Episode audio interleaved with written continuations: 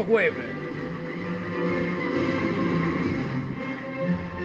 Bets Phone SRL, la esquina del portero eléctrico. Lolita Ger, uñas gelificadas, capingel, esmaltes semipermanentes. Mason Hockey Argentina, fundas, bolsos, palos, equipos de arquero, accesorios. Deporte Argentino Plus, informaciones, reportajes, notas, fotos, videos, crónicas y estadísticas. El Club de Emprendedoras, asesoría, cursos, soluciones digitales para impulsar tus emprendimientos. RNI Consultores Independientes, equipo especializado en telecomunicaciones, energía, medio ambiente y seguridad social. Aquí comienza Deportivamente por MG Radio. Adelante equipo. Muy buenas tardes, bienvenidos a una nueva edición de Deportivamente, programa ya tanto. Número 26. Una cosa de loco, si nos hubieran dicho al principio de todo esto, no sé si vamos a llegar a este número de programa, más que nada por la pandemia, todo. ¿Cómo está el equipo? ¿Cómo les va? ¿Cómo están? ¿Todos bien? Bien, acá andamos mirando un poquito la tele, estamos debatiendo, porque uno quiere ver la NBA, el otro quiere la, final de la Champions femenina. Una cosa de loco el fin de semana. La verdad que fue una, una hermosa mañana porque me levanté, abrí la persiana, ¿viste? Y ves un hermoso día de sol. Y bueno, Fórmula 1 empezó a las 10 y 10, una, una media luna, un café con leche, la verdad que el día empieza distinto. Y más sabiendo que a las 2 y media tenemos deportivamente. Exactamente, y, damos continuidad a la información deportiva. Arrancamos con el hockey reciencito en un programa hoy lleno de ascenso y de estadísticas. Y ahora continuamos con Deportivamente. Pero antes, eh, si me permiten, en nombre de todo el equipo, quiero agradecer a, o queremos agradecer en conjunto, a todos quienes nos han saludado el día jueves por los 100 años de la radio como parte integrante de un programa de radio y también a todos quienes nos saludaron en la semana por el programa del domingo pasado, en donde hubo, hubo mensajes que no pudimos eh, decir al aire, pero eh, la verdad agradecer tantos mensajes que hubo, destacando cuestiones que hubo de recuerdo, de la producción, de las mismas notas, tenerlo a Enrique Macaya Márquez, a Sofía, eh, la verdad era como los dos extremos de, del periodismo deportivo, ¿no? Una tan joven y uno con tanta experiencia. Así que la verdad, agradecer en nombre de todo el equipo a tanta gente que tantos mensajes eh, nos mandó el domingo mismo, el jueves por el día de la radio y que toda la semana nos fueron comentando cuestiones que habían escuchado en la radio. Y también feliz día para vos, señor Alejandro Molesi, por ayer fue el día del abogado, así que como es el único doctor acá en el equipo, también le mandamos un saludo.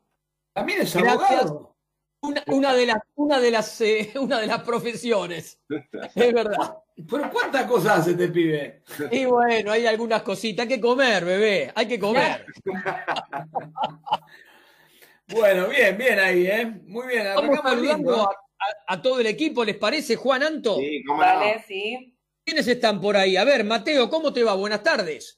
¿Qué tal? ¿Cómo anda equipo? Yo, yo con panza llena, corazón contento. No sé cómo vendrán lo del programa anterior, Ale y Claudio, pero yo la verdad que sí. Y prendido, la primer semi, ¿no? Ahí es pie, Mateo, me imagino.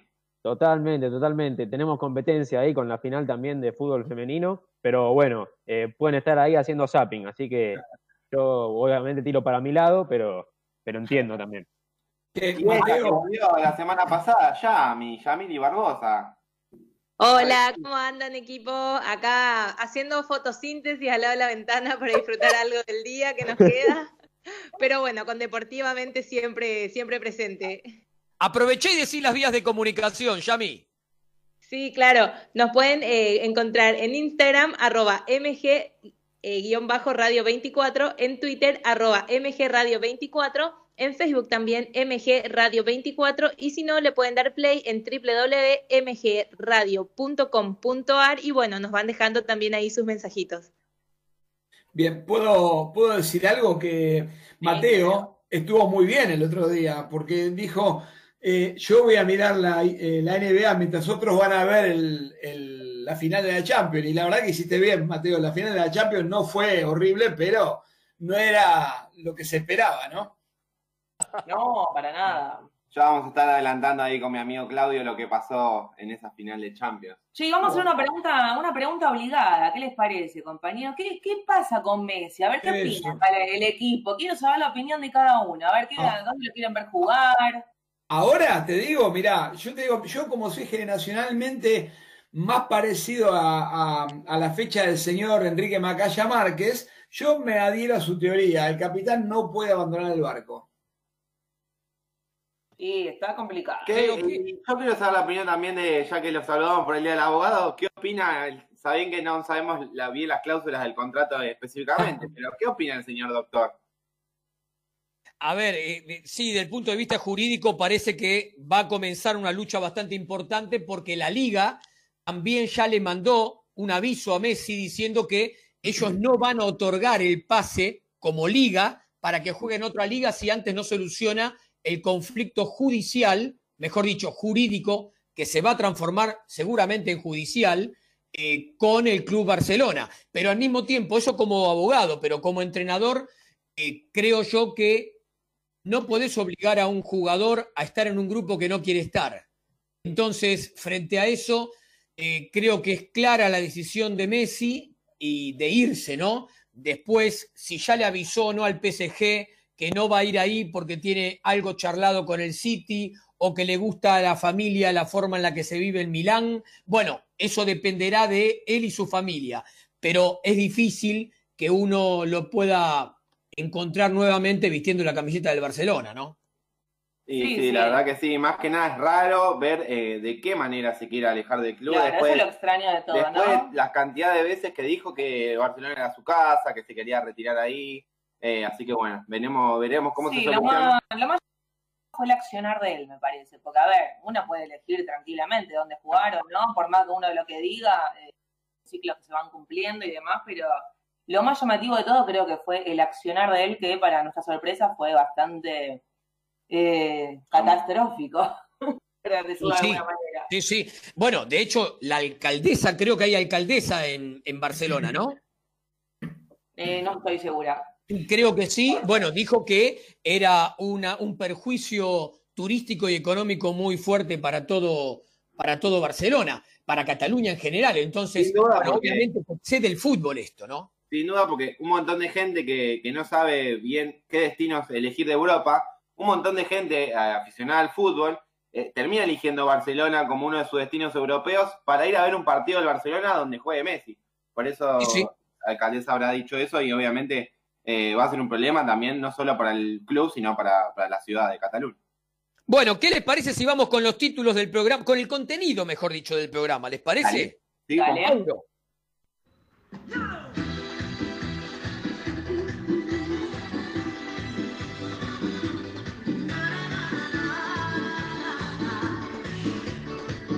Deportivamente por MG Radio y el contenido del programa de hoy.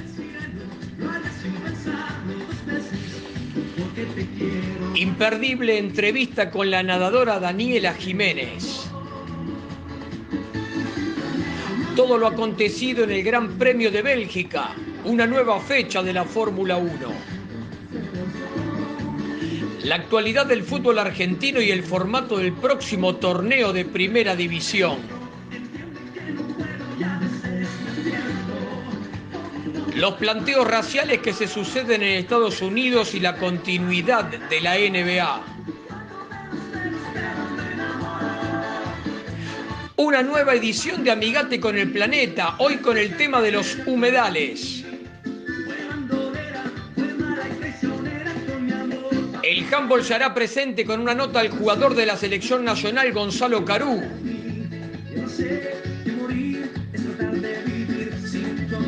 Resumen de la final de la Champions League que obtuvo el Bayern Múnich y también la Champions femenina.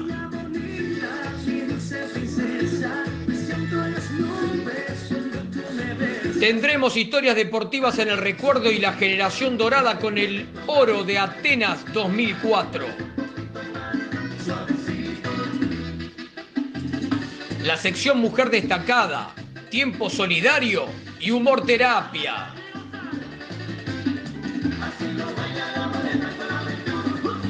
No te pierdas el resumen deportivo donde podrás enterarte de tenis con el presente de Del Potro, lo sucedido en el ATP 1000 de Cincinnati y el US Open que comienza mañana.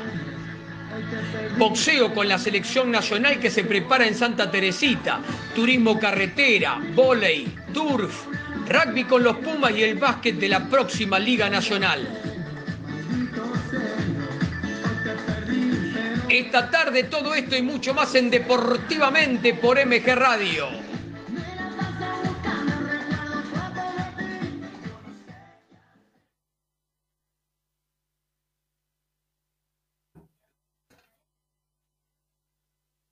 Volvemos acá en Deportivamente. Ahí estaban todos los, temas de, los que vamos a hablar en el día. Ojalá que lleguemos a, decirlos todos y que nos alcance la hora y media para hablar un poquito de todos los deportes que pasaron esta semana.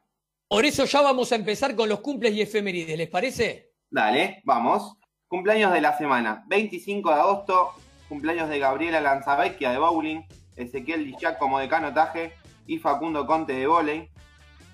26 de agosto, cumpleaños de Valentina Castro de karate, Mauro Schiavoni de béisbol, Ramón Quiroga de boxeo y Juan Sánchez de patín artístico que se ganó, que ganó la medalla de oro el año pasado en Lima 2019. 27 de agosto, cumpleaños de Nicole Lers de tenis adaptado. 28 de agosto, Diana Sánchez de boxeo. Y Romina, este apellido es muy difícil, Romina Aimwin Kelry de aguas abiertas, que fue subcampeona mundial el año pasado también. 29 de agosto, cumpleaños de Agustina Hernández de natación. Fiorella Corimberto de Beach Handball, que también ganó la medalla de oro, pero en los Juegos de la Juventud 2018. Y hoy es el cumpleaños 30 de agosto de Juan Ignacio Chela, eh, actual entrenador de, del Peque Schwarzman. Vamos con las efemérides del 30 de agosto. 30 de agosto de 1875 tuvo lugar el primer partido de polo de la historia argentina en la estancia El Negrete, provincia de Buenos Aires, entre dos equipos denominados Campo y Ciudad. El pionero de este deporte en nuestro país fue el británico Francis Balfour, y desde ese momento ha sido una actividad que se mantiene hasta hoy. 30 de agosto de 1906, en la localidad bonaerense de Merlo, se fundó el Club Argentino de Merlo, por supuesto, que disputó gran parte de su historia en los torneos de la primera C y D. Su estadio se llama Juan Carlos Brieva y tiene una capacidad de 11.000 espectadores, en tanto la academia posee un amplio predio ubicado en Merlo Norte. 30 de agosto de 1908 se fundó en la ciudad de Mendoza el Club Gimnasia, Gimnasia de Esgrima, que es considerado como uno de los grandes de esa provincia.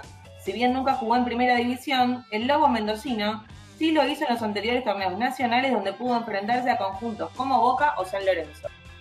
30 de agosto de 1931, en el triunfo de Tigre sobre Quilmes por 4 a 1, Bernabé Fe- Ferreira debutó en el Matador, justamente el mortero de Rufino, hizo los cuatro tantos del conjunto de Victoria, que así lanzaba la fama a uno de los más grandes goleadores que tuvo la Argentina. Revolucionó una época, dicen los entendidos. Para muchos, Bernabé fue el mejor futbolista del mundo en la década del 30.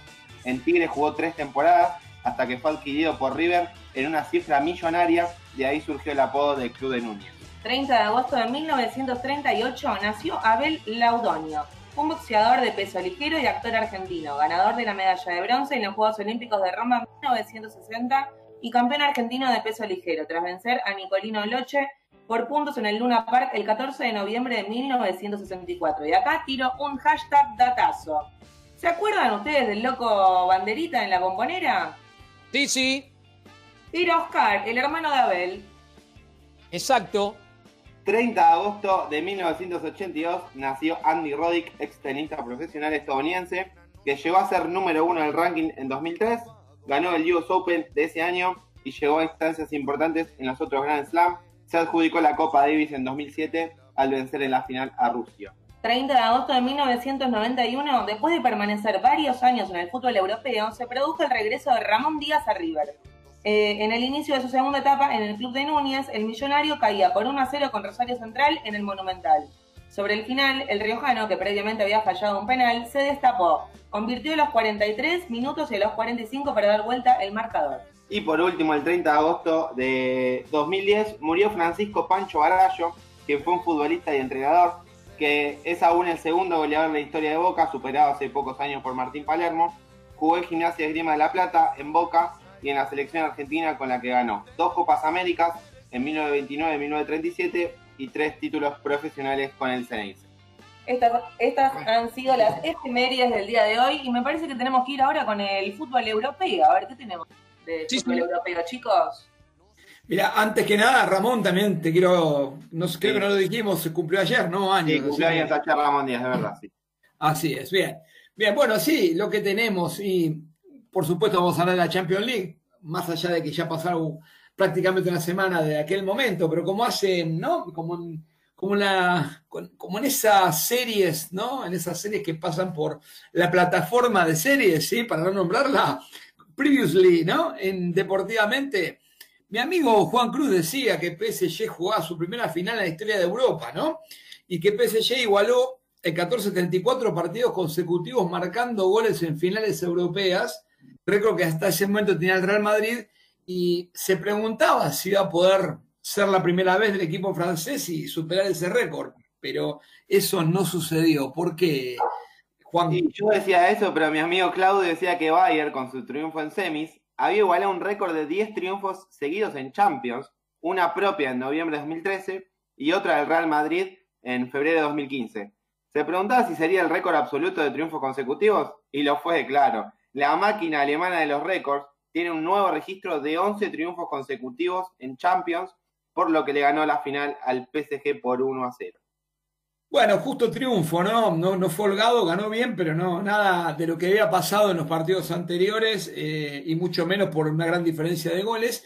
De hecho, el gol vino a los 14 del segundo tiempo por intermedio de Coman, ¿no? De buen partido, que, que, bueno, venció al, al bueno de Keylor Navas, que, que tuvo un buen partido también, a pesar del gol. La globalización hizo que el jugador francés del equipo alemán tuviera a mal traer, gol incluido, al defensor alemán Kerer del equipo francés, ¿no? Y que justo Coman haya surgido el PSG, haya sido justo el autor del gol que le dio el triunfo al, al Bayern, ¿no? Bueno, ironías del destino. Y bueno, del partido no mucho más. Gran partido de, de español que nació en Italia, que vivió en Brasil, de Thiago Alcántara, gran partido. Muy bien Lewandowski también, que es noticia porque no convirtió. Y qué difícil es hacerle un gol a Neuer, la verdad. Tapó tres mano a mano brillante y uno que fue el más brillante de todos, que después estaba en offside, pero fue impresionante. Bayern metió triplete, Liga, Copa Alemania, Champions, eh, por segunda vez en 2013 y en 2020, igualó aquel recordado Barça de, de Pep en el 2009 y también en el 2015 de Barcelona. Y, Robert, y Lewandowski, Roberto para los amigos, además de ganar el triplete, fue goleador en las tres competencias. Histórico, la primera vez en la historia del fútbol que pasa eso. Bueno, también es la primera vez que un equipo gana todos los partidos en una Champions, ¿no? Y, y bueno, hizo 43 goles en 11 partidos, casi 4 por partido, una animalada. Tremendo. Y en el siglo XXI, un, un datazo acá, una curiosidad. Siglo XXI nunca ganó un equipo que debutó en una final de Champions. Valencia en el 2000 perdió, Leverkusen en el 2002 perdió, Mónaco en el 2004, Arsenal en el 2006, Chelsea en el 2008, Tottenham de Pochettino en el 2019 y el PSG también debutante en final de Champions volvió a perder en el 2020. Bueno, y un poquito de Hans Flick, el entrenador que llevó al Bayern a este, a este momento, ¿sí? 36 partidos jugados, 33 ganados, uno empatado y dos perdidos, ¿sí? Recordemos que Nico Kovac se había ido eh, por perder 5 a 1 con el Frankfurt, lo que era un bochorno para un equipo como el Bayern, ¿sí? Y eso fue nada más que el, 2000, eh, perdón, el 2 de noviembre del 2019.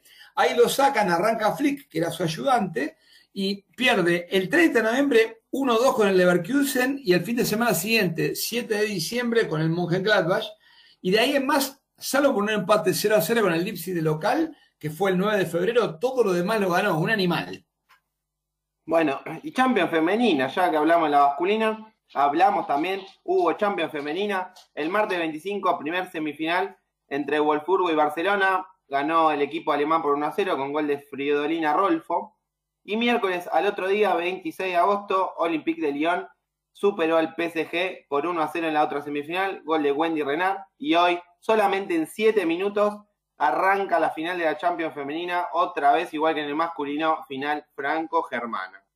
Bien, parece que al Barcelona no, no, no, no logra nada, ¿no? Ni, ni, de una ni de otra.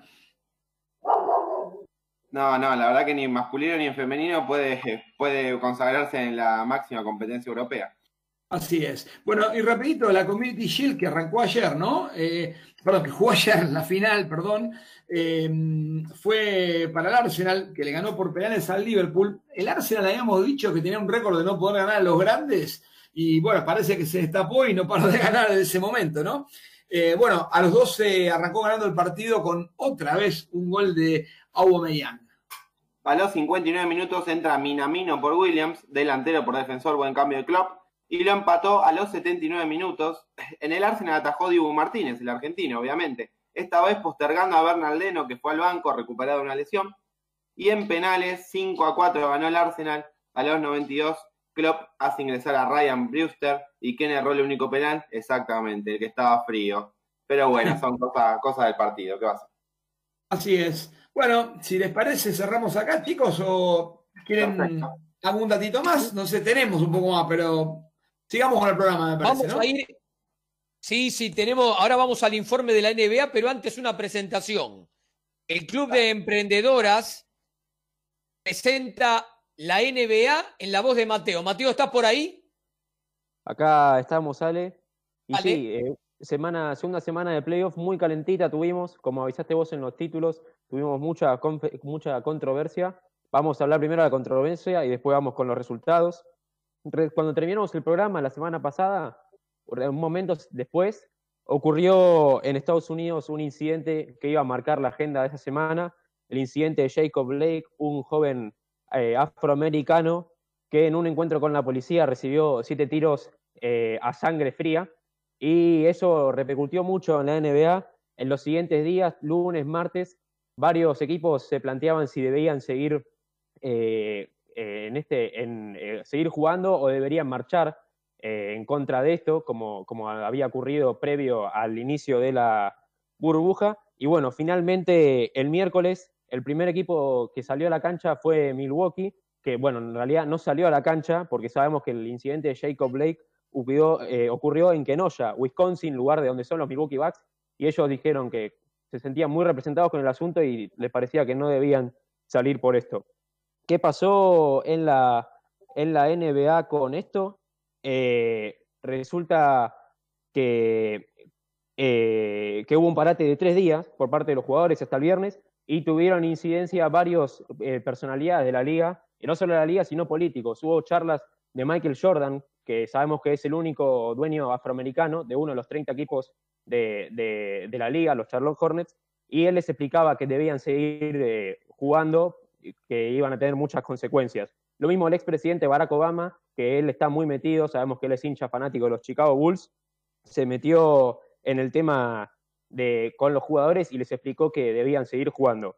Vamos ahora sí con los resultados de esta semana. Por el lado de la conferencia oeste, ya tenemos a todos los equipos que van a entregar las semifinales. Como decía Juan, en este preciso instante está jugando Boston y Toronto, una de esas semifinales, y como decían algunos, la conferencia este arranca en esta, en la conferencia este arranca en esta instancia. Eh, por el lado de Toronto y los Boston Celtics, se enfrentan dos equipos que vienen de barrer a sus respectivos rivales con un 4-0 contundente de cada uno. Y para agregar, en temporada regular ya se enfrentaron cuatro veces eh, los Celtics lideran este duelo 3 a 1 y el último de ellos fue curiosamente en la burbuja. Ganaron los de Boston por un palizón de 122 a 100 y en este momento también llevan 12 eh, puntos por encima, 42 a 30 a mitad del segundo cuarto. Después vamos con los Milwaukee Bucks eh, y Miami Heat, la otra serie de esta conferencia. Otros que vienen de series fáciles. Heat ganó en 4 y los Bucks en 5. Unos Milwaukee Bucks que dependen exclusivamente de cómo se encuentre Giannis Antetokounmpo, el flamante ganador del defensor del año esta temporada, frente a unos Miami Heat que no dependen de las individualidades, sino que tienen un sistema muy sólido, con mucha garra y quizás sea el equipo más difícil del este. Unos Bucks que previo al arranque de la burbuja eran los principales candidatos en el, en el este y sin embargo esta serie parece que puede ser para cualquiera. Vamos ahora sí con la conferencia oeste que hasta ahora solo tenemos un clasificado a las semifinales. Eh, ayer tuvimos la victoria de los Lakers frente a los Portland para terminar la serie 4-1.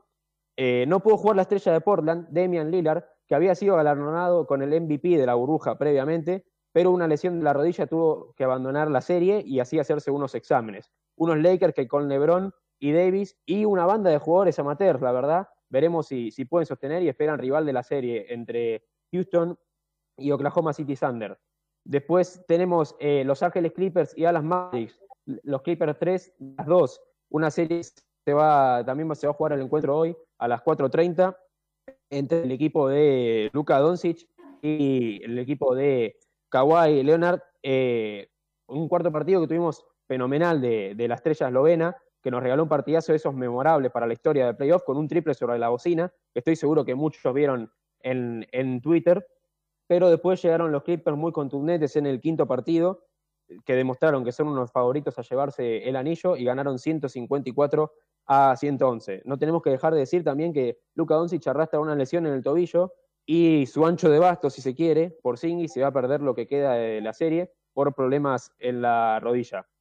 Después tenemos, por último, la serie entre Denver Nuggets y Utah Jazz, la serie más peleada, si se quiere, de los playoffs hasta ahora, y parece que los Nuggets se les estaba haciendo cuesta arriba, pero en el juego 5 Denver demostró su, su superioridad y como se esperaba en la previa, lograron acortar la diferencia. Esta serie quizás, a mi juicio, es la que tiene más chance de irse a un séptimo partido y hoy tenemos el sexto partido a las 21.30. Presentó el informe de la NBA el Club de Emprendedoras. Este club ayuda a mujeres emprendedoras a descubrirse para potenciar su emprendimiento y así poder alcanzar sus objetivos. El Club de Emprendedoras te invita a ser parte de su comunidad en donde encontrarás las mejores soluciones digitales para impulsar tu emprendimiento. Sitio web www.elclubdeemprendedoras.com en el Instagram, arroba el Club de Emprendedoras y creo que vamos ya con Mauro. Donde quieras, desde cualquier lugar del mundo, las 24 horas, con buen o mal tiempo, vivís momentos genuinos. Escuchás MG Radio. El Círculo de Entrenadores Personales te ofrece un plan a tu medida. Entrenamiento para la salud y para deportistas de alta competencia. Comunicate en nuestra página en Facebook, Círculo de Entrenadores, arroba Professional Trainer, Círculo de Entrenadores Personales y viví mejor. Mabel Rodríguez, profesora de canto para principiantes. Trabajo corporal para prevenir la fatiga vocal, enfocado a docentes de jardín y primaria. Comunicate a nmabelr.hotmail.com. Animate con Mabel Rodríguez.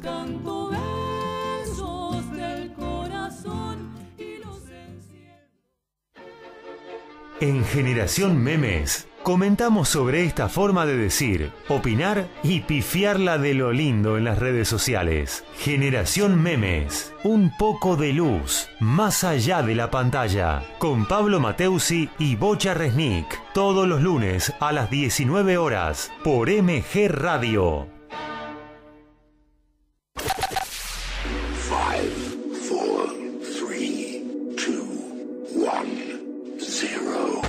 Todos los martes, abre la disco.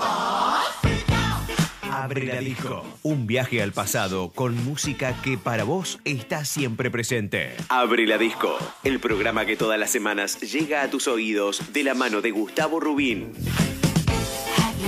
Abre la disco. Un momento único. Un momento para vos. Un momento verdaderamente genuino.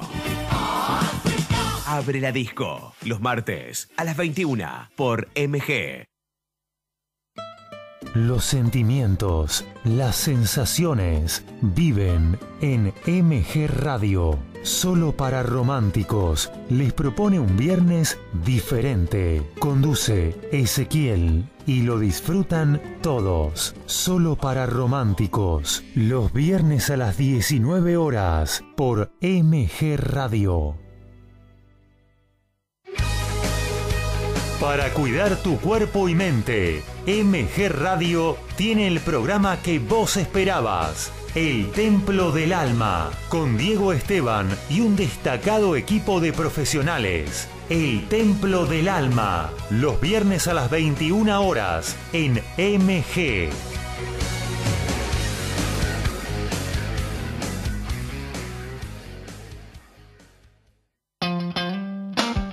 Gaby Giachero te invita a compartir El Picadito. Deportes y buena música. Escuchalo todos los sábados de 11 a 13 en MG Radio, la radio de Villurquiza.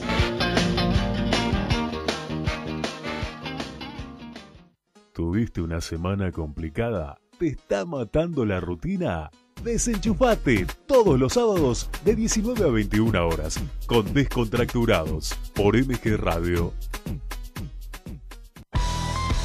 Viví, sentí, disfrutá sobre la bocha y toda la info del hockey sobre césped. Sobre la bocha con Claudio Dilelo y Equipazo los domingos a las 13 por MG Radio. En MG Radio ya no hay horarios. Encontrá todo el contenido en anchor.fm. On demand, las 24 horas.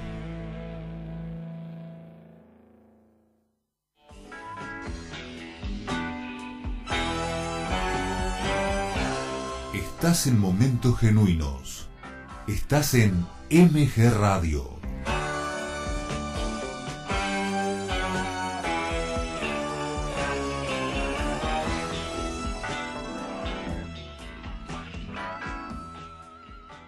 Quince horas, cinco minutos.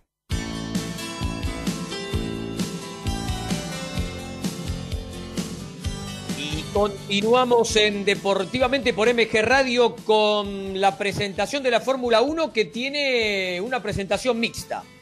Panes artesanales La Raíz Pan. Cada pan es único pero tienen algo en común. Son panes de verdad. Entrá al Facebook y lo encontrás por La Raíz Pan o si no en el Instagram, arroba La Raíz Pan. Y dulces caseros como en casa. Así hacemos pan y dulce. Dulces caseros como en casa. Los más ricos dulces caseros para tu casa. En el Instagram, arroba Dulces como en casa o el Facebook, Dulces como en casa, ambos, pan y dulces, presentan la Fórmula 1 de hoy. Bueno, Fórmula 1, Gran Premio de Bélgica, uno de los mejores circuitos de la temporada. Y como leí, un mensaje por ahí, eh, que dijo, creo que quiere si no me equivoco. Y como diría mi amigo Claudio, aburrido en esta carrera, de contra aburrido. Hamilton otra vez, victoria número 89 en Fórmula 1 y está dos nada más de alcanzar el récord de Michael Schumacher. Así que seguramente en dos o tres carreras ya lo alcance. Segundo Bottas y tercero Verstappen, como estamos acostumbrados eh, a este 2020. Pero hubo una gran performance del equipo de Renault, que Ricciardo terminó cuarto y Ocon, terminó quinto, que fue su mejor resultado en Fórmula 1 y, también Richardo, récord de vuelta, un, un, minuto 47, así que gran performance de, de, Renault. Y una, el peor desempeño de Ferrari en los últimos años. Eh, Fettel décimo tercero y Leclerc décimo cuarto. Sigue la, mala relación de los pilotos con el equipo ahí, eh, el equipo que creó Enzo Ferrari en su momento. Así que vamos a ver qué pasa en la semana con Ferrari, que, viene teniendo unas performances eh, horribles, la verdad. Y también hubo un accidente en la vuelta 9. Antonio Giovinazzi perdió el control de su auto y un neumático salió despedido. Hizo chocar también a George Russell y ambos se vieron obligados a abandonar la carrera. Eh, hubo un dato, un dato de color que fue el festejo de Hamilton eh, en conmemoración por la muerte de Chadwick Boseman, eh, Boseman que fue el, actor de, de ¿Cómo ese inglés, Juancito? El actor de, que reencarnó a Black Panther en Avenger el cual era amigo del piloto británico, ayer en la clasificación y hoy después de la victoria eh, hizo el festejo en conmemoración de él. También, no lo dije en fútbol europeo, pero eh, Pierre Aubameyang, cuando hizo el gol eh, de ayer del Arsenal frente a Liverpool, también festejó en conmemoración de, aquel actor de Avenger. Una perlita, Carlos Sainz no pudo iniciar la carrera por problemas de escape en su McLaren. Y el piloto del día elegido por la gente en la página oficial de la Fórmula 1 eh, fue Pierre Gasly, el, francés que terminó en octavo lugar. Así que bueno, esperaremos la, fecha que viene, el fin de semana que viene, el Gran Premio de Monza en Italia, que, gracias a Dios no, no, hay público porque si no se escucharían los silbidos hacia el equipo de Ferrari. Déjame, eh, un datito más, que es una noticia de automovilismo. El Ministerio de Salud de la Nación aprobó el protocolo para la vuelta del TC2000 eh, los directivos de la, Asociación de Corredores buscarán reanudar la competencia el próximo fin de semana en el Autódromo Mouras en la ciudad de La Plata. Muy bien, vamos con avisos y mensajes. Empezamos que auspician deportivamente por MG Radio, Oriban Diseño Gráfico, Desarrollos Web. En una era donde estar presente es lo más importante, nos encargamos de mostrarte en el mundo. No pase desapercibido. Estás y mostrate. El mundo te espera. Sitio web www.horyvcortaan.com.ar. Yami. Sí, saludamos también a Julie de Liniers que nos eh, decía gran programa el domingo anterior, también a Oscar de Aedo que nos estaba esperando con unos ravioles, a ver si la próxima nos ponemos todos de acuerdo para, para también compartir un poco. También nos dejaban sus mensajes Jero de San Andrés e Israel de Villa Ballester. Todo lo que buscas para soluciones en redes, encontrarlo en un solo lugar. Betfon SRL, la esquina del portero eléctrico. Atención personalizada, envíos a todo el país. Presidente Perón 2999, esquina Ecuador, Ciudad de Buenos Aires. Sitio web www.betfon.com.ar. Yami. Cami de Almagro nos dice, vamos deportivamente. Eh, María Luz, buenísimo todo lo que van a tener en el programa, me encanta. Bueno, muchas gracias María Luz. Y también Ezequiel nos dice, aplaudo la cantidad de info que tienen para este programa. Bueno, y vamos a cerrar un poco esta mini tanda con Lolita Ger, uñas gelificadas, capping gel, esmaltes semipermanentes Lolita Ger. Entras al Facebook y la buscas por su propio nombre, sino en el WhatsApp, más 54 911 3757 2809. ¿Yami queda algún mensaje por ahí? Sí, bueno, nos pedía eh, Martina algo de remo, y bueno, también saludamos a Andrés de San Martín y a Chilo de los Quirquinchos que nos estaban dejando sus mensajitos. Bueno, excelente los mensajes y le agradecemos a toda la gente. Eh, vamos a hacer la presentación de la primer nota de la tarde, ¿no? Eh, cuando en alguno de nosotros nos tocó cubrir algunos eventos o ver entrenamientos, a mí me tocó ver entrenamientos de natación, me sorprendí me sorprendí, estoy hablando de hace unos cuantos años atrás, así que tenemos el privilegio de presentar a una nadadora que tiene una vastísima experiencia internacional representando a nuestro país. Eh, creo que está en Capital Federal, así que ahora se lo vamos a preguntar al aire. Daniela Jiménez, buenas tardes. Alejandro Moresi te saluda. ¿Cómo te va?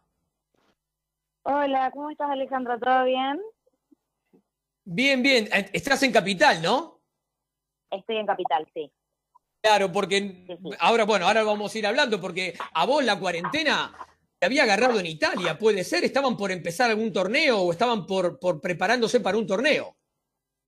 Sí, en realidad, eh, sí, pero no, en realidad nosotros llegamos a ir a Italia cuando todavía, o sea, fue justo el día que explotó todo en Italia y así como llegamos tuvimos que volver, cancelaron el torneo que fue para la época del carnaval, fue en febrero, que acá todavía estaba todo muy, muy tranquilo, nadie se preocupaba, el COVID-19 no era un problema para la Argentina, y nada, volvimos y estuvimos, qué sé yo, un, poquito menos de un mes desde que volvimos hasta que entramos en cuarentena acá. Porque acá yo volví de, de Italia el 20 y de febrero y acá entramos en cuarentena el 20 de marzo.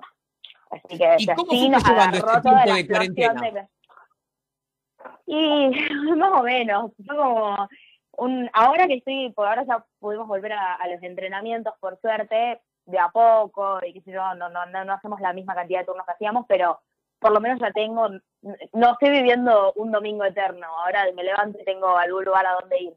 Eh, pero la verdad que me, resultó bastante dura, me resultó bastante dura, pasé por todas las etapas, creo que no soy la única igual, pero eh, sí, pero pasa que cuando arrancó la cuarentena acá todavía eh, los juegos iban a ser este año todavía, entonces era como que bueno, yo me encerré, pero seguía súper motivada y recontra entrenando y, y, estaba bien, hasta que pusieron los juegos y, y, nada, si bien es, es lógica la, la, decisión, ¿no? Y era lo que tenía que pasar, pero a mí no me gustó y, me, costó, me costó recuperarme de eso y aparte después era como que nos ponían la, la zanahoria al lado de la nariz, así enfrente nuestro, de ya van a volver a entrenar y después no volvíamos y así estuvimos hasta que, nada, pasaron cinco meses, un montón de tiempo, así que la verdad que me costó, me costó un montón la, esta cuarentena. Igual en parte de ese tiempo ibas haciendo entrenamiento tipo gimnasio en tu casa, ¿no? Sí, sí, sí, totalmente. Creo que fue la clave para, para hoy no sentirme tan muerta en entrenamientos. Eh, sí, lo, lo seguía haciendo, pero la realidad es que también hay un límite de cosas que uno puede hacer adentro de un departamento. A mí jamás en la vida se me ocurrió que yo iba a estar entrenando dentro de mi casa, o sea que no, mi casa no es un gimnasio, no está preparado, inclusive con las cosas que, que logré conseguir y, y comprar durante, durante este tiempo tampoco es suficiente, digamos. Entonces era como que sí, estaba haciendo un entrenamiento acá en casa, obvio, eh, todos los días, pero bueno, también como un atleta de alto rendimiento, generalmente somos bastante perfeccionistas y sobre todo cuando tiene que ver con el entrenamiento, ¿no? Y yo estaba como, eh, nada, pues, sabía que, que, que, que lo que tenía dentro de casa y el entrenamiento que estaba haciendo era lo que podía hacer y lo estaba haciendo bien, pero no, no, no lo ideal. Que bueno, nadie tuvo lo ideal igual durante esa cuarentena. Bien, Dani, mira, no estoy solo, somos varios acá en el equipo, así que voy dando el pase para que te vayan haciendo preguntas. Antonella. Hola Dani, ¿cómo estás? Mi pregunta tiene que ver un poquito con, con tus inicios. ¿Cómo fue que te iniciaste en la natación y por qué la elegiste? En la natación en mi vida arrancó por recomendación de una eh, directora de- de- del colegio al que yo iba. Yo de, de chiquita yo nací sin la mano izquierda y de chiquita que le habían dicho a mis viejos como que yo iba a depender de alguien toda mi vida, una cosa así bastante ignorante. Y, y bueno, por suerte ellos no se quedaron con eso y justo también eh, yo iba a un colegio que tenía una pedagogía medio Waldorf y en educación física hacíamos yoga. Y, y bueno, yo siempre fui medio mono y, y muy inquieta. Y entonces, bueno, ahí la, la, la directora y dueña del colegio este me, les dijo a, a- a mis viejos que me llevaran a hacer algún, algún deporte individual eh, para que los límites físicos me los pusiera yo. Y ahí, bueno, hice varios deportes, pero después me terminé quedando con la natación porque, bueno, cuando era más chiquita era el grupo de amigos, era un grupo grande, la natación y esto que me parece fantástico, que no se divide, no hay nenas por un lado, varones por el otro, entrenamos todos juntos, eh, todas las edades también, y, y competíamos y viajábamos todos juntos, me parecía muy divertido. Y después, a medida que fui creciendo y después de que conocí el deporte paralímpico un poco más adelante, ya nada, se me fue dando como este camino dentro de con la posibilidad de una carrera realmente profesional, deportiva, y me terminé quedando con, con natación. Hola Dani, buenas tardes. Ya muchos protagonistas que pasaron por los micrófonos nuestros nos dijeron que una vez que entraron al agua no se quisieron ir nunca más, así que tu caso es otro. Eh, y ahora sí la pregunta, ¿alguna vez te escuchamos decir cuando finalizó Río 2016 que, que ya apenas el día siguiente ya estabas pensando en Tokio 2020 y a, y a planificar ese, ese Juego Olímpico? Eh, te pregunto si cambió mucho tu planificación con todo esto que pasó el coronavirus y los Juegos postergados para el año que viene. Bueno, sí, totalmente. Esto nos descolocó a todos y nosotros en natación yo desde que tengo cinco años que nado y nunca estuve tanto tiempo fuera del agua. Lo máximo que eh, tuve de, vacaciones fue tres semanas y en parte de eso, tres semanas, la última vez que me tomé fue después de Río, porque después me tomo una semana y media como mucho, porque si no se pierde mucha sensibilidad con el agua. Entonces imagínate, cinco meses eh, justo en año eh, olímpico, bueno, ahora es eh, año preolímpico, pero bueno, eh, es, sí, nos descolocó por completo toda la planificación, todo, así que ahora estamos tratando de ir, o sea, el objetivo sigue siendo el mismo, obvio, sí, después de Río sobre todo porque no tuve el resultado que esperaba, como que ya mi cabeza se fue, bueno, la, a la siguiente vez que me va a poder reivindicar que eh, con, con el deporte amateur suele ser una vez cada cuatro años, así que eh, tuve que nada, levantar la cabeza y seguir entrenando. Y ahora el objetivo sigue siendo el mismo, solo que bueno, tenemos que ir viendo cómo hacemos para, para recuperar este tiempo perdido, pero con, con mucha paciencia y, y con un buen laburo en equipo. Por suerte tengo un lindo grupo de profesionales alrededor mío. Dani, ¿cómo estás? Eh, te saluda Yami. Barbosa. Eh, te quería consultar más que nada por esta amplia experiencia a nivel internacional que, que tenés y, bueno, sensaciones, ¿qué sentís vos cada vez que, te pones la camiseta argentina para representar al país y para competir? Y siempre digo que nada, representar al país es, algo muy zarpado y muy difícil de explicar. Eh, porque sobre todo en un, en un deporte individual es yo voy a entrenar todos los días y, voy sola y entreno sola y compito sola y cuando me voy a competir eh, representando a la Argentina no estoy más sola, estoy con toda la Argentina encima, estoy, eh, si bien en la pantalla gigante está mi nombre y apellido, al lado está eh, la bandera de mi país y yo tengo puesto la de pies a cabeza, literal, vestida con los colores de Argentina y es una es un sentimiento realmente único. Además de nosotros, bueno, nos, nos distingue del resto del mundo la pasión que tenemos y sobre todo cuando viene en, en cuanto al deporte y demás, me, me llena mucho orgullo. ¿Qué tal, Daniela? ¿Cómo andás? Te saluda Mateo. Eh, yo te quería sacar un poco de la natación y, y preguntarte un poco por, por algo que me toca muy de cerca a mí, porque es, digamos, un gran sueño que tengo, y es la, experiencia que tuviste en Australia, ¿no? Después de, los Paralímpicos del 2012 y ese año que estuviste afuera, yo quería preguntarte cómo fue todo ese tema de irte así, si se quiere, por amor, y, todo ese año, si sufriste el desarraigo de estar afuera, lejos de Argentina.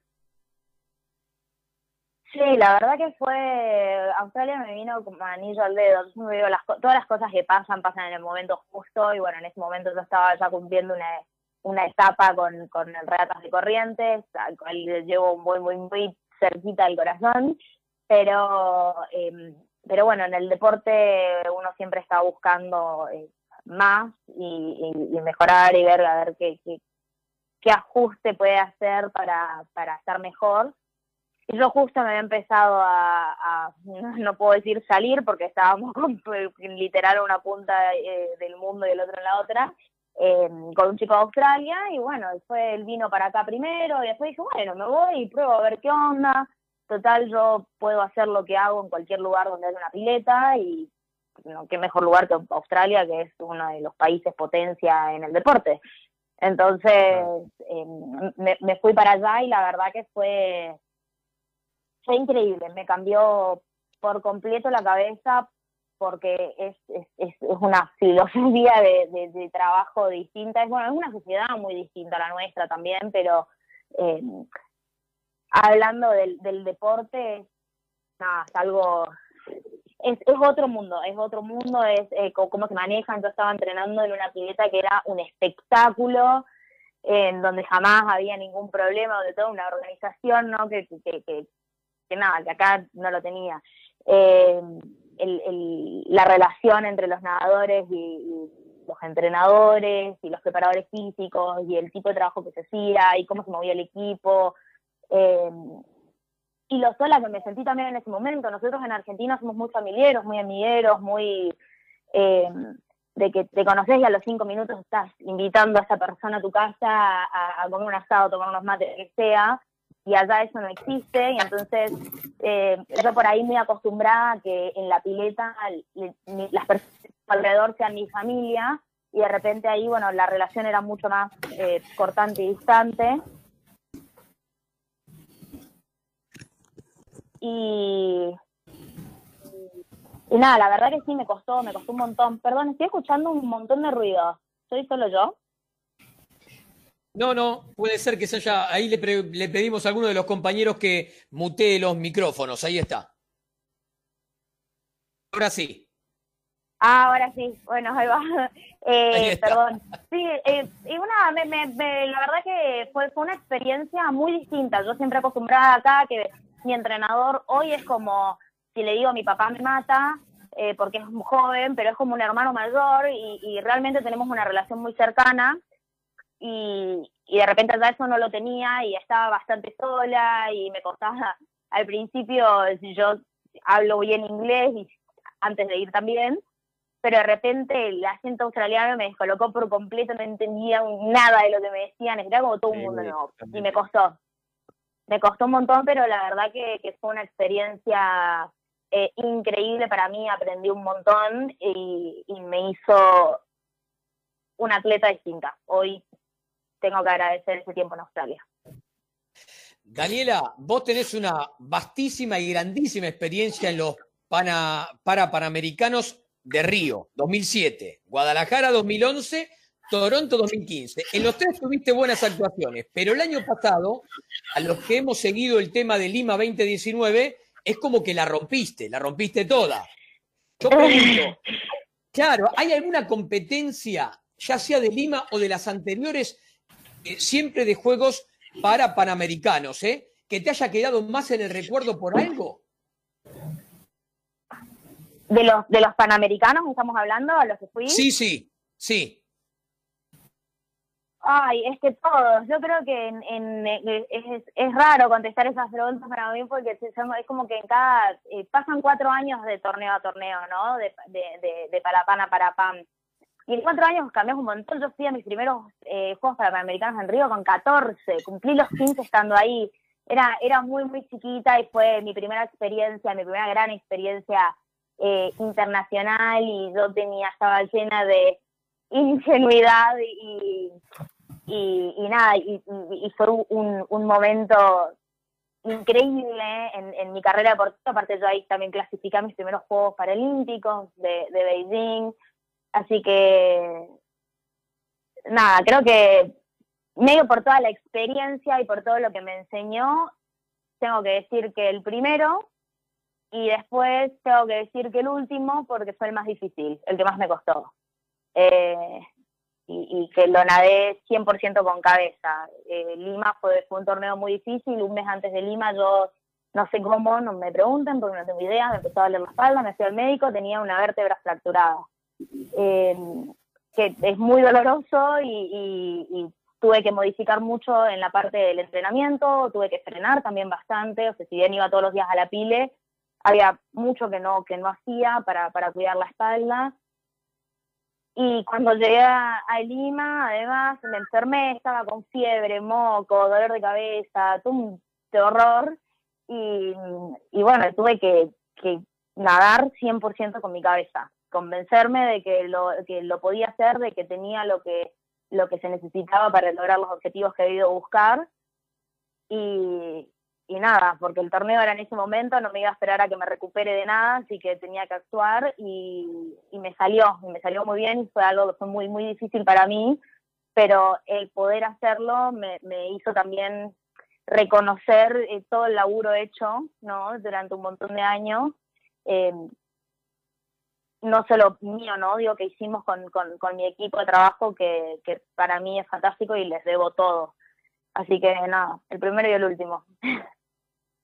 Bueno, Dani, yo te hago otra consulta respecto de, tuviste gran eh, actuación eh, también en los mundiales, el de Londres, el de México anteriormente, tuviste en dos eh, Paralímpicos, al mismo tiempo el, el, premio Olimpia en el 2015, abanderada en Toronto, embajadora de la ONU. A ver, de todas esas medallas, premios y reconocimientos, ¿cómo los vas viviendo vos en tu vida personal? ¿Qué cambia o no en Daniela?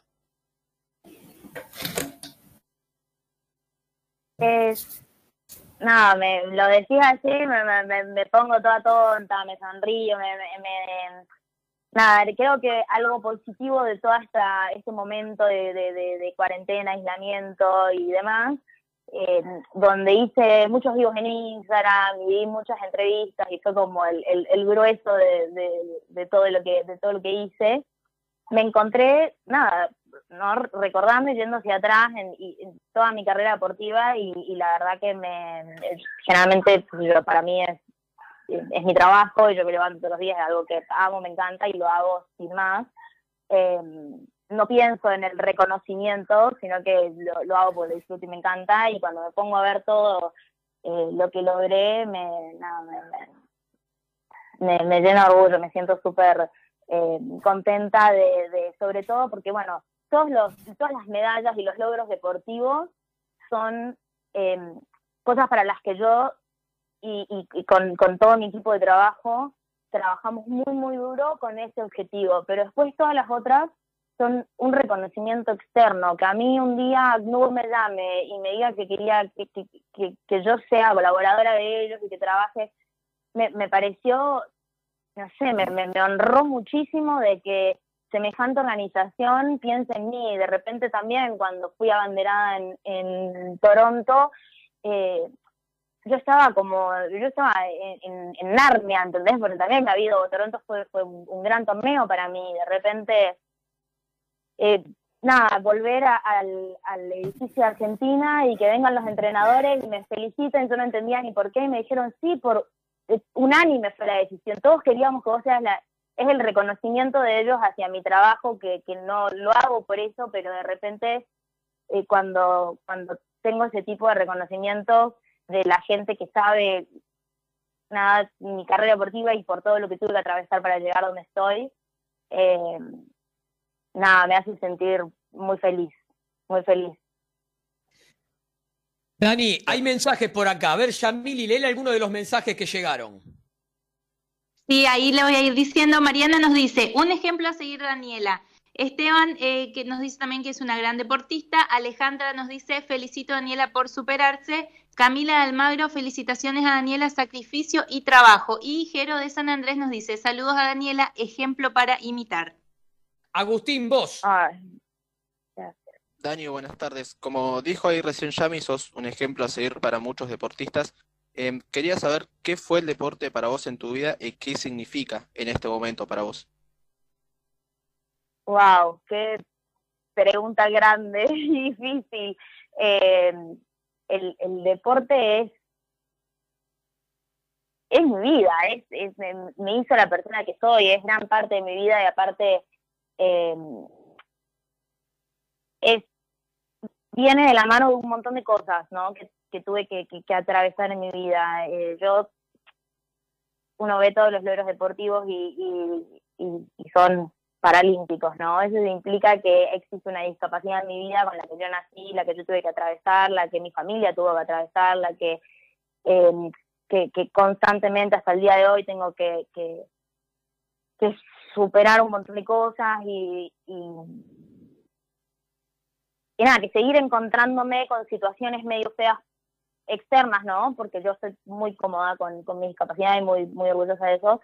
Y, y el hecho de que con todo esto, que nunca tuve otra opción más que aceptarme y quererme como soy, haber podido eh, darle ese, ese giro y convertirlo en, en, mi mayor virtud a través del deporte que me lleve a, a, todo lo que estuvimos hablando recién, a vivir por distintos lugares del mundo, a conocer un montón de personas, a qué sé yo, todos los años irme de vacaciones con amigos distintos, de, distintos países y, y, competir y dedicarme a lo que amo, es el, el deporte eh, me dio muchísimo más que, que, unas cuantas medallas, muchísimo más.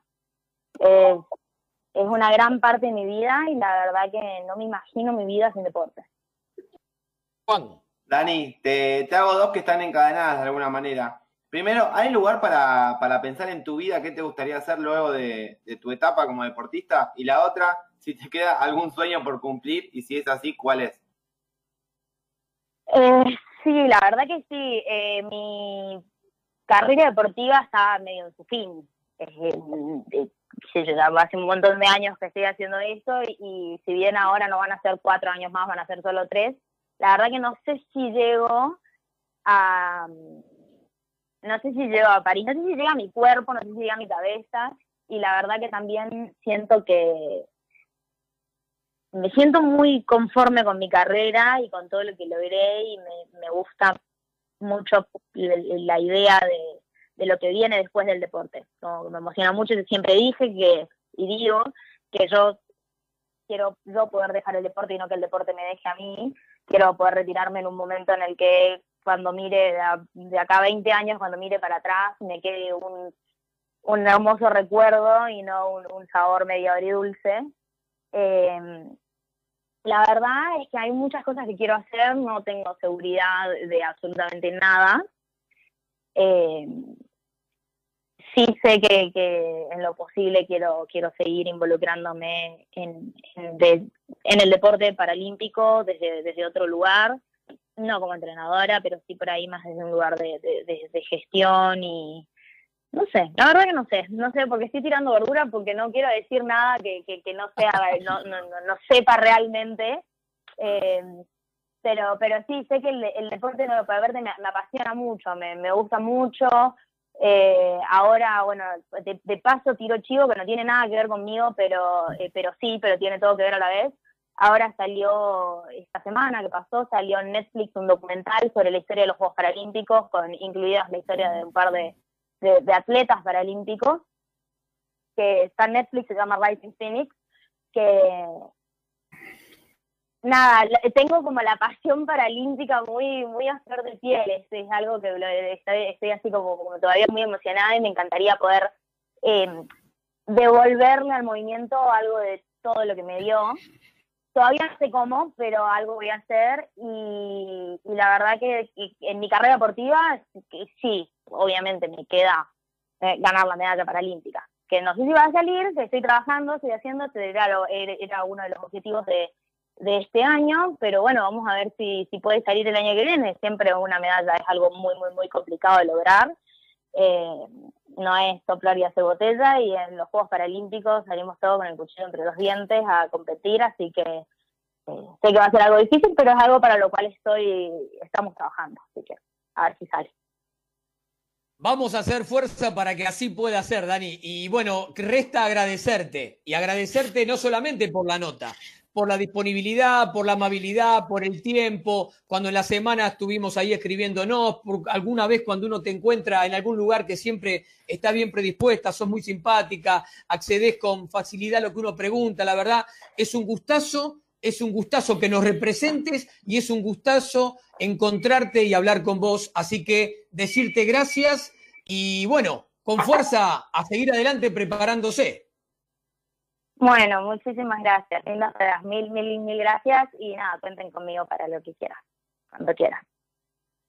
Un beso grande, muchas gracias. Y ahí tuvimos a Daniela Jiménez en natación. Muy bien. Vamos con Juan. Sí. Sí, me decías. No, no, digo que me pareció hermosa la entrevista, la verdad que es un ejemplo a seguir. Y... Yo le quiero de panel con lo que habla esa chica, por favor. Podría ser, ¿eh? Sí. Podría ser una invitada un domingo Daniela Jiménez en Deportivamente. Una genia. Bueno, ¿te parece que continuemos con algún avisito mientras viene la otra comunicación? Sí. Dale. Autores independientes, equipo especializado en telecomunicaciones, energía, medio ambiente y seguridad social. Sitio web www.radiacionesni.com.ar. Todo lo que buscas para practicar hockey césped lo tenés en Mason Hockey Argentina. Fundas, bolsos, palos, equipos de arquero, accesorios. Encontralo en su Facebook por su propio nombre, Mason Hockey Argentina. El Instagram, arroba Mason Hockey-Argentina. Vamos con Yamili, tiempo solidario y volvemos con algún aviso más. Dale, sí, mirad, eh, te voy a traer la primera propuesta, es B31, es un club social del barrio de Retiro eh, que tiene CrossFit, hockey y rugby. Ellos están, eh, bueno, organizando una movida que se llama El Distanciamiento, nuestro torneo 2020, que, bueno, consiste en la recolección de donaciones de alimentos no perecederos y artículos de limpieza, así como también están recibiendo donaciones económicas para poder comprar estos artículos y bueno, ayudar eh, a los vecinos que están en situación de vulnerabilidad económica, que no pueden eh, generar ingresos debido a la situación actual. Eh, muchos de ellos trabajan como vendedores ambulantes o bueno, en el, en el rango del trabajo informal. Entonces, los chicos del club social empezaron esta movida para poder acercar un granito de arena. ¿Cómo ayudar con ellos? Está el WhatsApp 11 4187 6240 o directamente pueden encontrarlos en Instagram arroba B31Club, arroba B31Club. Bueno, vamos a ir a la presentación de la nota y le voy a dar el pase a Antonella, pero antes le digo que dulces caseros como en casa, los más ricos dulces caseros para tu casa, budines, mermeladas, envíos a domicilio, alfajores, en el Instagram, arroba como en casa, Facebook, dulces, no, Instagram, arroba dulces como en casa, Facebook, dulces como en casa. Anto, vos con la próxima nota. Dale, ahí ya nos avisa Mauro que está enganchado nuestro próximo entrevistado del día, que tiene que ver los gladiadores, que a ver, uno piensa en los gladiadores y enseguida se les vienen algunas caras a la mente, ¿no? Y este es el caso de, bueno, el capitán, emblema, hombre récord de todo, Eh, estuvimos hablando en la semana, eh, porque bueno, no, no me voy a hacer la, la amiga, pero bueno, la realidad es que tenemos bastante buena relación, que quedó de algún que otro torneo. Eh, Gonzalo Carú, ¿cómo le va? ¿Todo bien? Hola, ¿cómo estás? Tanto tiempo, todo bien, por suerte todo bien. Te sacamos de la playa, que me viniste diciendo en la semana, no, pero que sea lo más tarde posible, que voy a estar con la familia en la playa. ¿Cómo está la pandemia en, España? Sí, me, sacaron de la playa, pero bueno, no, por eso, por eso quería ver el, horario, había que ver el pronóstico, todo. Pero no, a ver, eh, la pandemia acá, la pandemia sigue subiendo lo- lo- los casos, pero está como más, no sé si normalizado, la gente, al final muchas veces las cuarentenas y eso se respeta hasta donde quiere la gente. Eh, acá hubo muchos casos, sobre todo al principio, ¿no? Al principio fue terrible en España, la cantidad sobre todo de fallecidos, de gente grande. Eh, y ahora, bueno, se, se, se normalizó, se había bajado muchísimo la cantidad de casos, no sé si había dos, tres casos por día como mucho, y bueno, ahora no sé si hay eh, picos de 8.000, 9.000 casos, pero pocos fallecidos, porque hablan de que la gente joven es la que se contagia ahora, en esto de tipo fiestas nocturnas y cosas por el estilo, eh, pero bueno, hay que, nada, que mientras se pueda estar en normalidad, seguimos en normalidad y la playa te la dejan ir, así que hay que ir a la playa. Gonza, y voy a aprovechar que estás en España y con toda esta situación de la revolución de, de Messi, ¿qué, qué opinión te merece a vos? ¿Qué dicen ahí los medios en España sobre este señor? Mira, no me metí mu- mucho, pero a ver, va a decir como en todos lados. Al final los medios va va a estar uno que está a favor, el otro va a estar en contra. Eh, lo que tengo claro, a ver, para mí este tengo claro, se quiere ir, se quiere ir. Eh, obviamente hay un contrato de por medio, ahí sabrán mal los abogados, pero bueno, eh, normalmente si tenés un contrato tenés que, tenés que respetarlo o buscar la manera de que, de que bueno, de la- que las dos partes queden dentro de todo conformes eh, pues si firmaste un, eh, un contrato es para, para respetarlo por todas las partes, ¿no?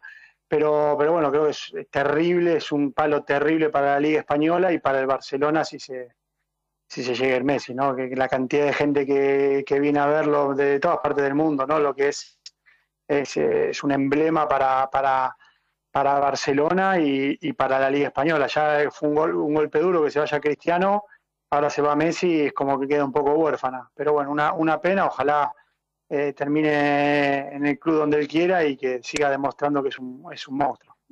Un emblema, pero del fútbol eh, vos sos del handball, así que bueno, escúchame, no estoy sola acá en el programa, somos un montón, te van a ir preguntando acá mis compañeros, eh, una, acá la, la investigación de FBI que hicimos sobre tu carrera, y bueno, quien sigue para preguntarte algo al respecto es Juan Cruz.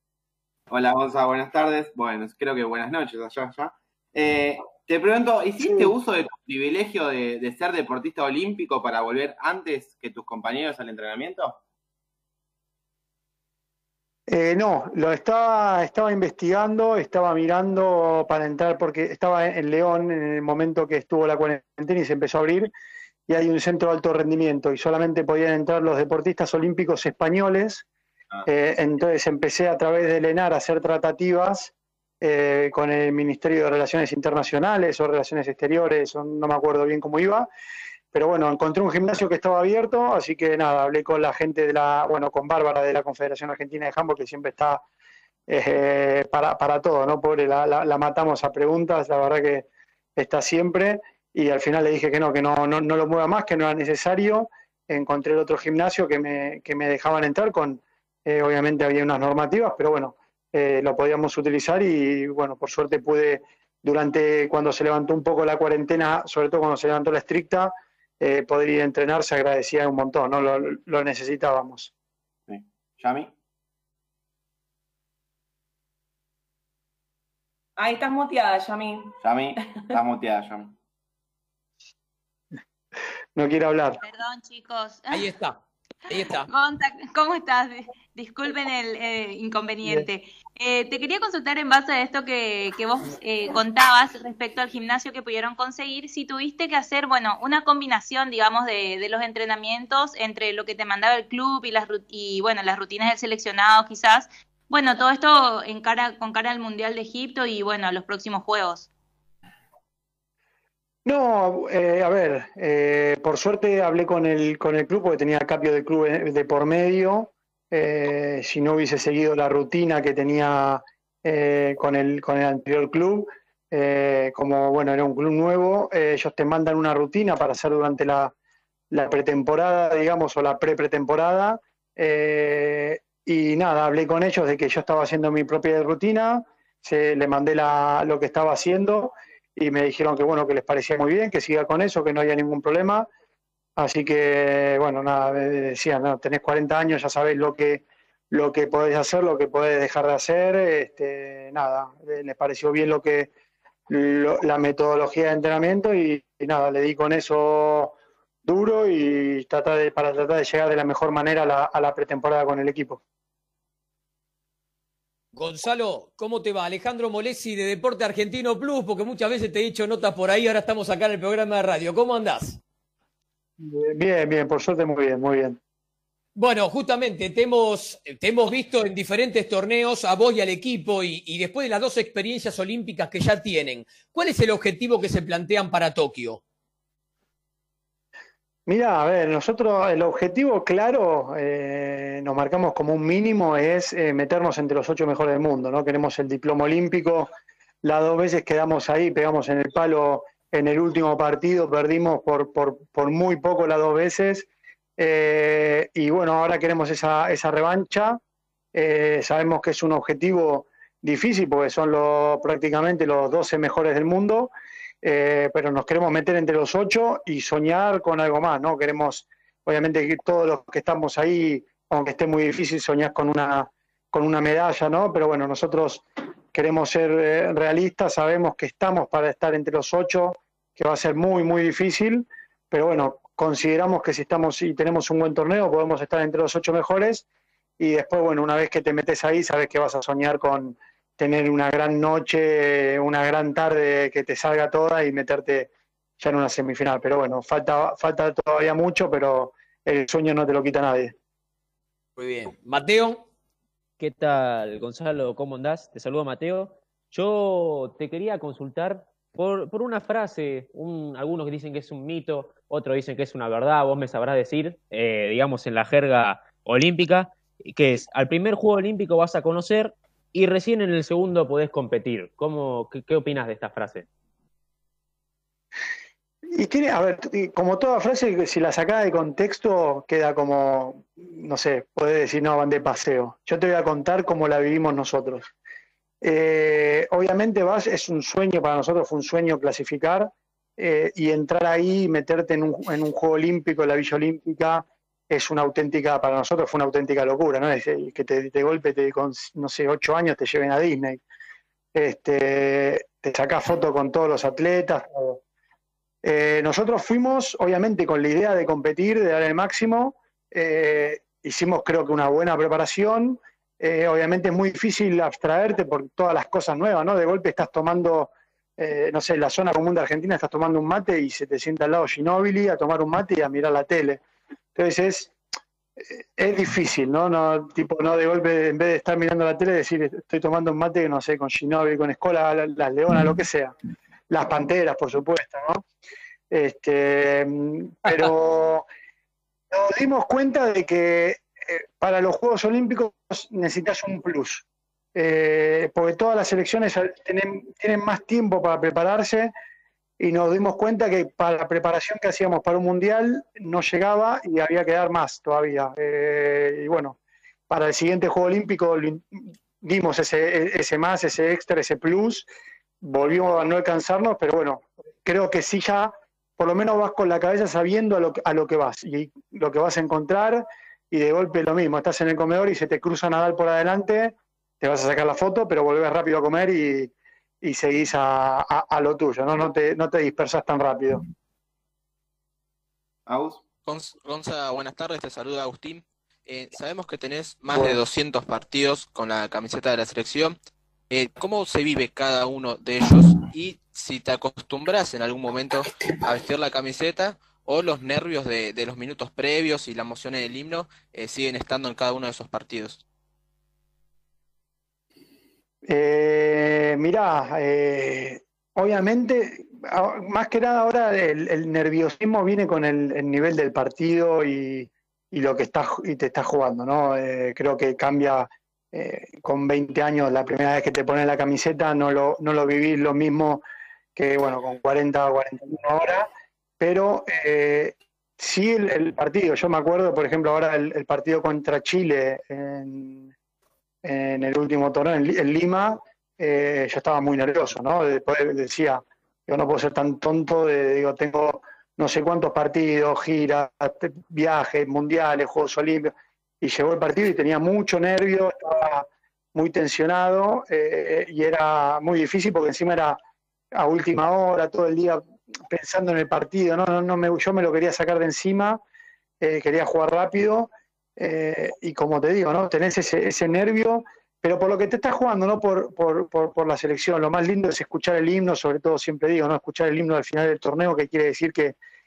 hiciste las cosas bien. Eh, el orgullo de, seguir vistiendo la camiseta no me lo quita nadie, ¿no? De esa alegría ¿no? de estar en una lista, muchas veces ya sabes que vas a estar o te lo imaginás. Eh, pero bueno, la, verdad que eh, quizás cuando te volvés a encontrar con tus amigos o te volvés a poner la camiseta esa sensación de, que te gusta, ¿no? De tenerla, de que sea tuya, sigue siendo, sigue siendo muy lindo, pero los nervios del partido va a depender de, del nivel, ¿no? del rival, no como, no como antes, que cualquier partido eh, estabas muy nervioso, ahora si es un partido importante sí, y si es un partido más tranquilo, que no te juegas mucho, es, es otra sensación. Hola Gonza, soy Claudio, un fiel admirador y seguidor de los leadores. Eh, bueno, eh, viendo un poco tu carrera, ¿no? 200 partidos, 10 mundiales, la verdad que es una barbaridad, es, realmente es tremendo todo lo que hiciste en el deporte, pero te quiero preguntar por qué crees que después de tantos años te mantenés en alto rendimiento y lo haces tan bien. Eh, primero, a ver, hay una cuota de, la vamos a sacarlo más rápido, la, la cuota suerte de no haberme tenido ninguna lesión importante eh, antes del torneo o una lesión que haga que no quiera seguir jugando, ¿no? Este, tuve la suerte en ese, sentido de la carrera de, evitar ese tipo de problemas, que no lo podés manejar vos, lo tenés, lo tenés, ya está, no te, no, no, no te queda otro. Eh, y después, bueno, no sé, eh, creo que el marcarme pequeños objetivos, el disfrutar de lo que hago, eh, de que el grupo sea lindo grupo, ¿no? De, que, de querer encontrarte con tus compañeros, de, tener esas giras con ellos, de, compartir momentos. Está claro que si el grupo no fuese un grupo con el que te la pasas bien, no sería la misma sensación o no sería el mismo disfrute y costaría mucho más ir, porque al final ir con la selección es tiempo que vos dejas de tener para descansar, para estar con la familia, para estar con los amigos eh, y para disfrutar en otro sentido. Entonces, es, un, es una carga, es un peso que, que, bueno, se disfruta y se disfruta el doble, como te digo, ¿no? Si tenés un grupo de gente con lo que, con lo que disfrutar.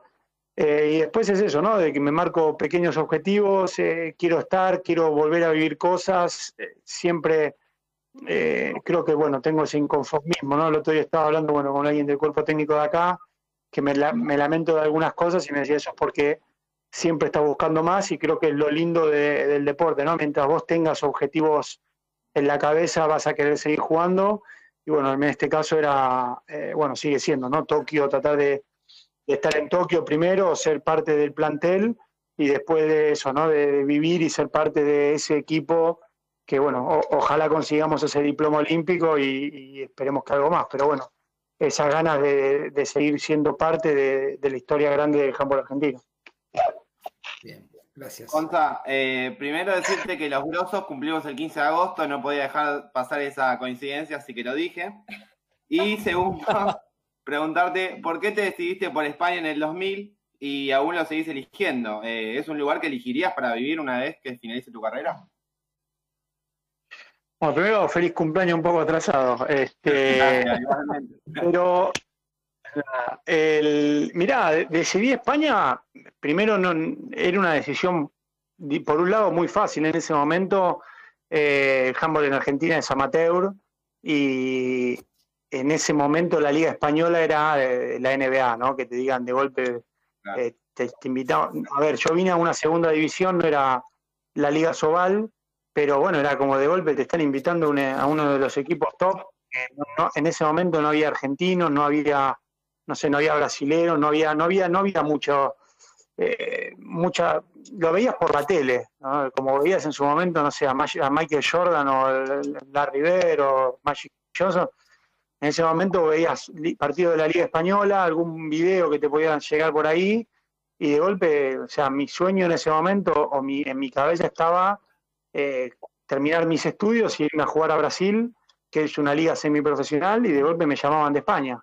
Este, entonces me vine a vivir y por suerte siempre estuve, estuve bien, no estuve en pocos equipos, estuve, bueno, siete años en Arrate, eh, que es en Eibar, en el País Vasco, después 11 años en León, con un año en el medio en Francia, pero, pero siempre la pasé muy bien y sí, es un lugar que es muy cómodo, ¿no? La- las costumbres son muy similares, eh, la gente eh, también quizás porque somos o porque soy deportista, eh, el trato siempre fue muy, muy, muy bueno.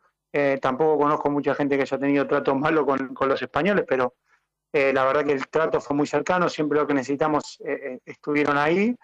Entonces, bueno, es una, es una posibilidad, ¿no? En su momento siempre quise volver a Argentina, sigue estando en mi cabeza, pero bueno, hay que ver que cuando termine mi carrera, eh, qué termina pasando, ¿no? Por, bueno, los problemas que se están viviendo ahora en el país, hay que ver qué, qué, qué termino decidiendo, pero bueno, es un lugar cómodo para, para, para vivir. Gonzalo, de todos los torneos que participaste, mundiales, panamericanos, diversas copas, Juegos Olímpicos, todo con la selección, si tuvieras que elegir el top 3, ¿con cuáles te quedás? ¿Por resultado o por, o por lo que era alrededor? Porque son cosas diferentes. Como lo sientas vos, como lo sientas vos. Eh, mira, bueno, a ver, eh, Londres es el top 1. Londres es, es eso, ¿no? Después de toda mi vida soñar con un juego olímpico, Claro. eh, de golpe estaba, estaba en Londres, ¿no? De entrar a la Villa Olímpica, jugar el primer partido, estaba, bueno, encima poder disfrutarlo con mis padres y, bueno, estaba mi mujer en ese momento en la, en la tribuna, ¿no? Que le da ese, ese plus, ¿no? Esa, poder compartir un sueño con ellos, no salir de la cancha ya que estaba, y fue, fue, fue una cosa extraordinaria. Y, y parece, parece raro, ¿no? Porque siempre te lo imaginás y, y fue mejor de lo que me imaginaba eh, vivir ese, ese- esa experiencia. Fue una cosa, una locura. Eh, después tengo que decir Guadalajara porque clasificamos para los Juegos Olímpicos.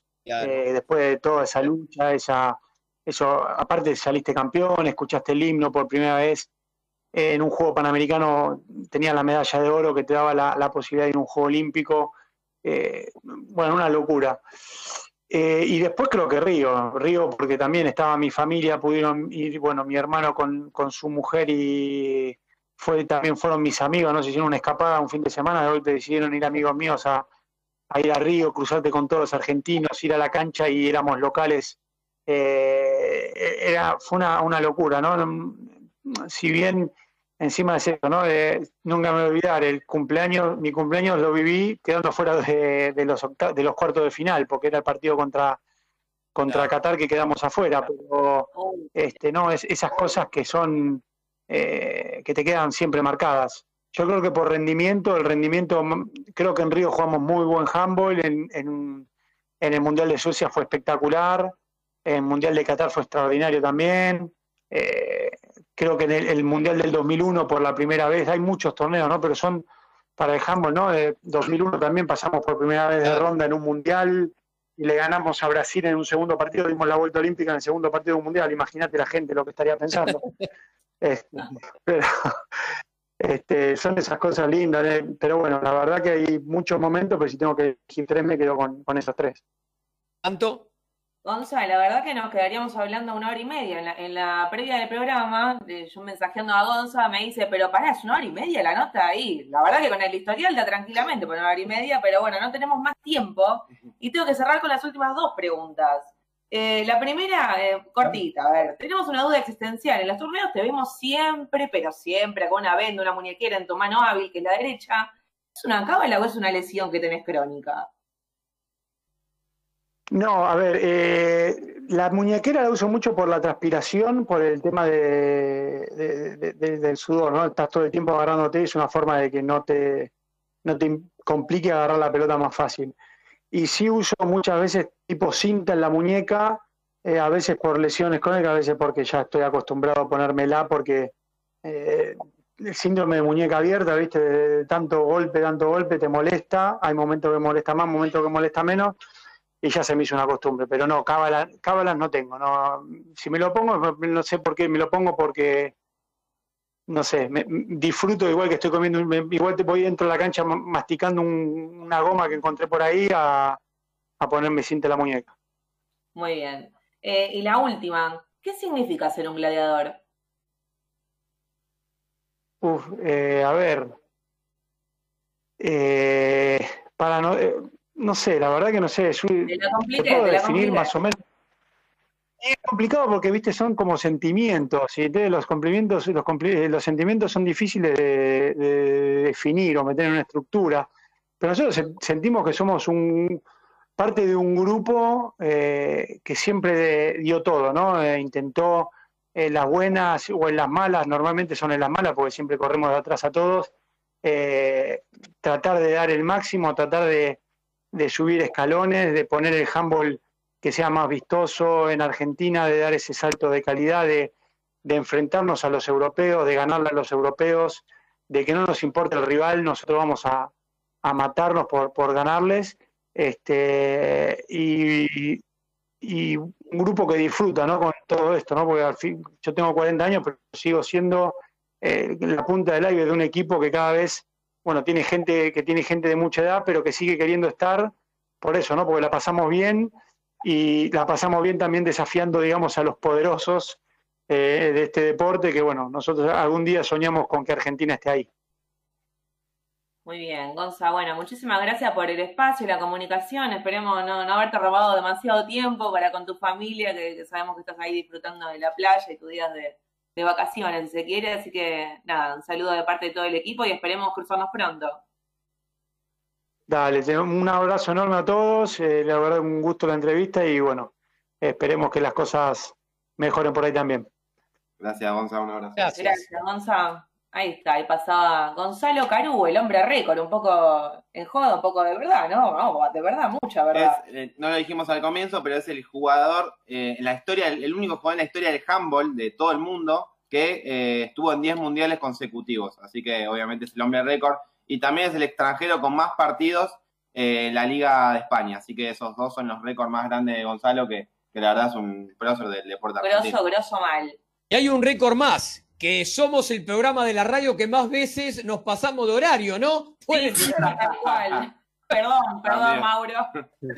Bueno, los dejamos en la compañía de la música que ahora va a poner MG Radio y nosotros nos encontramos el domingo que viene, 14.30 por Deportivamente, ¿les parece? Dale. Sí, acá estaremos. Hasta el. Seguramente. Para todos. Chau, chau. Chau, chau. Desde la ciudad autónoma de Buenos Aires, República Argentina, transmite MG Radio. MG Radio. MG Radio. www.mgradio.com